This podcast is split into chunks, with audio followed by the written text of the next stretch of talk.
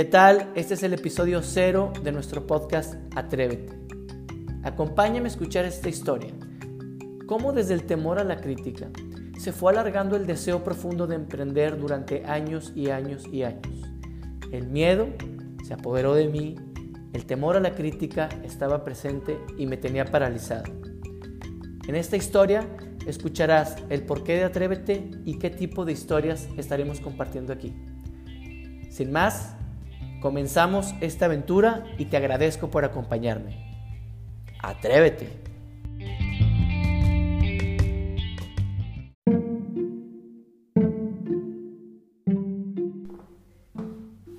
Después de este largo 2020, no tenía idea que comenzaríamos este viernes primero de enero de 2021 con nuestro episodio número cero de nuestro podcast Atrévete. Hola, ¿qué tal? Soy José Domínguez y estoy muy entusiasmado, contento, nervioso, feliz de que estés tomándote este tiempo para escuchar este episodio cero de nuestro podcast Atrévete, el cual eh, veníamos dándole vueltas y vueltas al, asunto y no nos atrevíamos a dar este primer pequeño pero gran paso en el mundo del podcast. Y digo este pequeño gran paso porque tenía tiempo ya que quería hacer algo y que no me atrevía. Y cuando digo tenía tiempo ya, quiero remontarme a lo mejor al 2013. Por ahí al 2013 tuve la fortuna de ingresar a un club que se llama Toastmasters.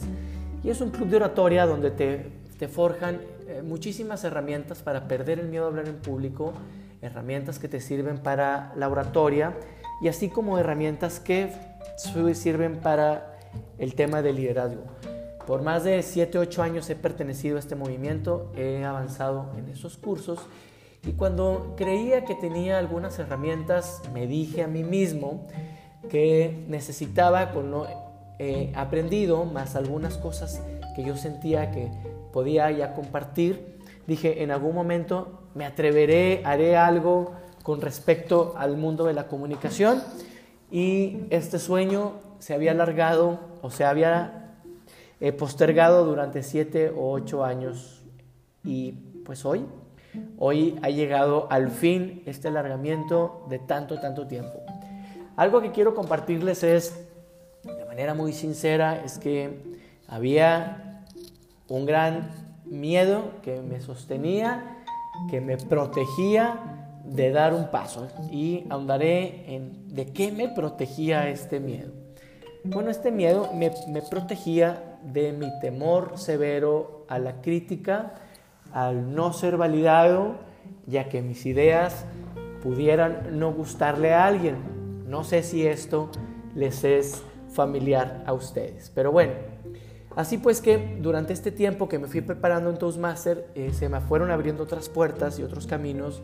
en el mundo maravilloso que, que, tanto me apasiona, que es la programación neurolingüística y el coaching.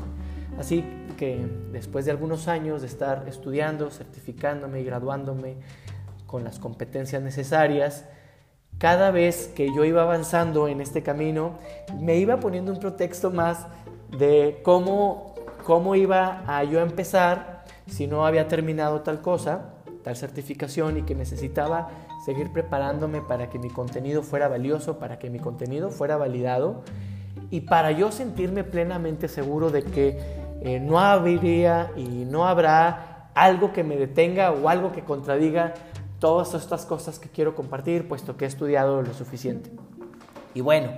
Así se me ha ido el tiempo alargando, más de 7, 8 años de, querer aventurarme y de no hacerlo. El dolor se había apropiado de, de, tal forma que me ha protegido y que me ha inmovilizado. Y digo sabía porque, bueno, hoy aquí estoy, espero este sea el parteaguas de un antes y un después, de, de poderme aventurar a volver a emprender. ¿Y por qué digo volver a emprender? Porque 10 años atrás había sido un chico entusiasta, emprendedor, comerciante, de esos chavos que se quieren comer al mundo de una sola rebanada y fui galopando de una manera desmedida en el mundo del emprendimiento y como buen eh, galope que no tiene ritmo, que no tiene sincronía entre el jinete y el animal, pues el animal se fue desbocando poco a poco hasta que perdí las riendas del control de mi emprendimiento y me llevó a una serie de fracasos interminables. Fracasos en el amor, fracasos en la familia, fracasos con los amigos y fracasos en la vida del emprendimiento y en la vida del ser productivo. Después de esa racha de 10 años, eh, no tuve más remedio que, hacerle frente, que eh, aceptar la derrota dolorosa e ir pagando los platos rotos de toda aquella pasión desbocada que no le di cauce en su momento por testarudo, por no hacer caso, y quisiera hacerme hoy responsable de todas aquellas cosas que en algún momento me justifiqué y que no me sirvió en aquel momento, ni ahora me servirá justificarme del, porqué de esos fracasos, sino hoy se los digo con, con mucho cariño que eh, hemos aprendido, hemos crecido de estos fracasos, pero sin embargo el miedo no se iba, ¿no? Estos últimos 10 años, 8, me dediqué a estar en una zona segura, una zona que me fuera protegiendo, que me fuera evitando el dolor que en algún momento iba a llegar o que vivía dentro y no era yo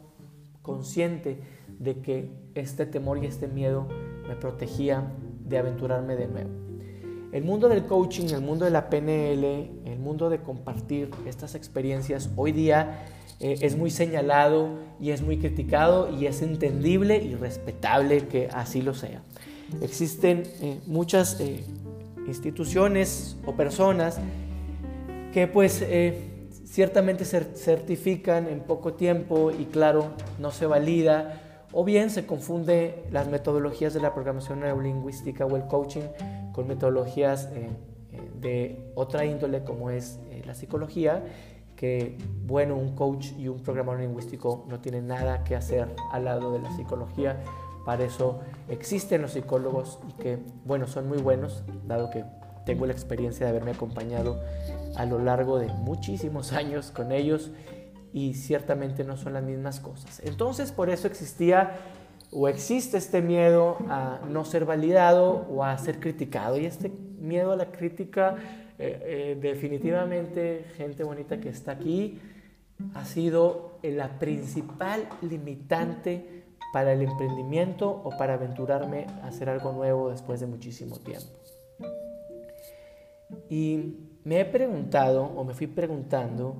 de, de dónde ha nacido este miedo, ¿no? Y una de las justificaciones que, que me fui poniendo es que yo quería hacer este proyecto como muchos otros que no he realizado de una manera perfecta. Les pongo un ejemplo, yo quería que esto fuera eh, grabado con muchísimas cámaras, editado, con música y una producción extraordinaria, la cual, pues como están viendo, no sucede. Y le, fui dando tanto perfeccionismo a, este sueño que al final no hacía nada por querer hacer las cosas de una manera eh, perfecta. Entonces, Así me fui anclando a un montón de excusas, un montón de pretextos para validar el por qué no hacía las cosas y me fui confrontando a mí mismo en, el último tiempo, ¿no? Creo que la paternidad hace que empieces a cuestionarte más cosas sobre tu futuro, sobre tu vida y el legado que le quieres dejar a tus hijos. Algo que me, me confrontó muchísimo es que creo que descubrí de dónde nace este miedo a la crítica y nace, y siendo honestos, nace de mi gran crítico que llevo dentro hacia los demás y hacia mí mismo. Y creo que yo mismo no fui validando el crecimiento de otras personas, las actividades de otras personas y que de manera incongruente, como solemos ser la gran mayoría de nosotros, fui restándole valor a aquellas personas que se atrevían a hacer cosas o que se están atreviendo a hacer cosas y desde este dolor que yo sentía de ver cómo estas personas se mueven, se atreven y van hacia adelante, eh, mi gran tristeza de, verme eh, aplatanado, con lleno, lleno de miedo, lleno de dudas, verme ahí, yo me volví un gran crítico de mucha gente que estaba emprendiendo, sirviendo y generando su fábrica de sueños de una manera tan chingona, tan improvisada algunos, que me daba miedo y decía yo cuando emprenda no me veré así tan chafa. Y bueno, creo que más chafa es el que se queda sentado, lleno de miedo, esperando que las cosas se den en algún momento por sí solas y no avanzamos. Entonces, en medio de la incongruencia, porque yo decía, oye, no es posible que yo he estado dedicándome mucho tiempo en el Toastmaster, mucho tiempo en la programación neurolingüística y finalmente en el coaching, teniendo procesos de aprendizaje maravillosos y metodologías de cómo lograr tus objetivos y ser claro en ellos,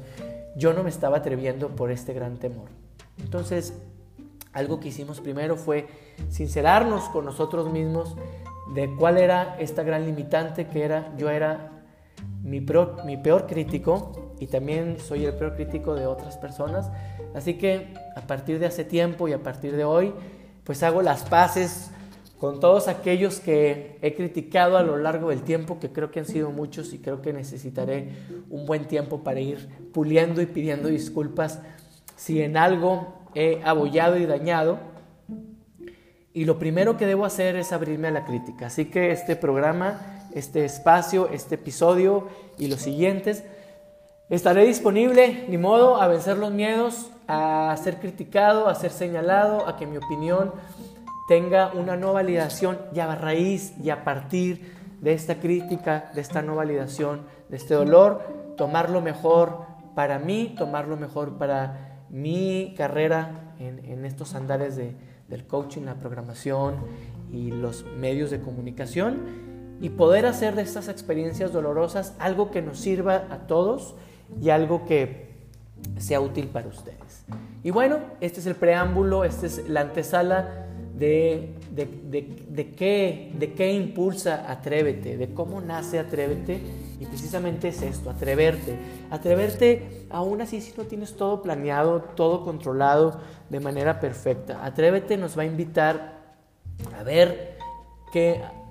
no siempre es necesario tener un plan perfecto. Claro que ayuda, digo, estoy trabajando desde el coaching y claro que ayuda a ir planificándonos, pero a veces es importante dar el primer paso y sobre el primer paso ir dando correcciones y puliendo hacia dónde vamos.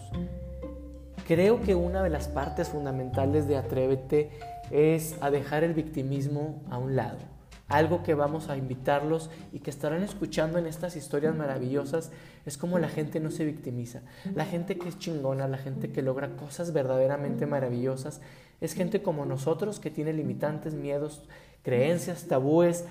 pero que no se victimiza, que se hace responsable de lo que le pasa en todos los sentidos y camina hacia adelante. Esta gente no, no está buscando el cómo no, está buscando el cómo sí y está haciendo de lo que tiene cosas extraordinarias. Hay historias maravillosas que, quiero compartir con ustedes, que hay gente que eh, ciertamente tiene una historia pública y, habrá algunos que no la tengan y que nos irán compartiendo qué metodologías, qué herramientas, qué recursos tienen que son propios, que son prestados, que son adquiridos y que son a veces heredados de padres y cómo a veces estas herencias no son beneficiosas y, o cómo a veces estas mismas herencias nos van estorbando a través del tiempo. Hace algunos meses sufrí COVID, no una vez, sino dos veces. La segunda vez eh, caí en el hospital con un temor terrible de, no regresar a mi casa, abrazar a mi familia, mi esposa y mis hijos. Y creo que eh, dentro de muchas cosas que me están impulsando, fue eh, la campanada que tuve ahí de qué legado puedo entregarle a mis hijos si no me ven aventurándome, si no me ven exponiéndome al fracaso una y otra vez, a exponerme a ser criticados y que cómo yo puedo resolver este tema, este temor a la crítica. la, situación del COVID nos ha venido a mover a todos, a los, a los que nos ha dado, a los que no les ha dado, a los que han perdido un miembro de la familia, o los que están acompañando a un miembro de la familia. Creo que ha sido una bendición para mí el, haber pasado por, por, este miedo, por esta depresión, que, que, me ha acercado aún más a la lectura, a, a la meditación, a la reflexión, y al, ver en el mundo que, que, no tenemos mucho tiempo y que no tenemos muchas oportunidades y que si no nos atrevemos ya, ahora, a hacerle frente a nuestro victimismo, a ser, a ser sinceros con nosotros mismos de cómo nosotros somos los jueces severos de nosotros y de otros, de cómo esta exigencia que venimos cargando de tiempo atrás es muy, muy pesada y nos limita a hacer de cosas comunes, cosas extraordinarias. Amigos, amigas, familia y compañeros, este será pues un espacio donde estemos abiertos a, la crítica, a, a, ser señalados, donde estemos abiertos a escuchar historias de gente que no se victimiza, donde encontraremos recursos, herramientas para salir adelante de situaciones adversas o de situaciones tan simples pero que las dramatizamos en nuestra mente. Aquí donde sucede todo lo que no sucede en realidad. Tenemos más miedo a lo que pensamos que a lo que en verdad pasa. Y a veces pasa más el tiempo uno creyendo lo peor que nos va a suceder, frustramos nuestras propias ideas, nuestros sueños, nos saboteamos creyendo que no sucederán las cosas como las planeamos y ciertamente quizá no sean como las planeamos. Lo maravilloso es que la mayor parte de las veces son mejor que como las pensamos. Estoy súper entusiasmado, contento de este eh, primer camino, de esta primer parte de esta historia de, de mi vida y que la pueda compartir con ustedes y que será un legado para mis hijos y que respaldado por el cariño inmenso que me tiene mi esposa Moni, empezamos, amigos, comenzamos atreviéndonos, exponiéndonos e invitándonos a que no posterguemos, no procrastinemos más nuestras aventuras y nuestros sueños. La vida está llena de recordatorios, de anuncios y de corazonadas e intuición. Abramos el cuerpo, abramos la mente, abramos el corazón a todas esos llamados que estamos siendo alertados el día de hoy por todas esas eh, señales divinas que existen en nuestra vida. Los invito a que sigan estas extraordinarias aventuras de esta gente tan maravillosa que hace de lo común algo extraordinario. Esto es para ti con muchísimo cariño. Esto es, amigos, atrévete.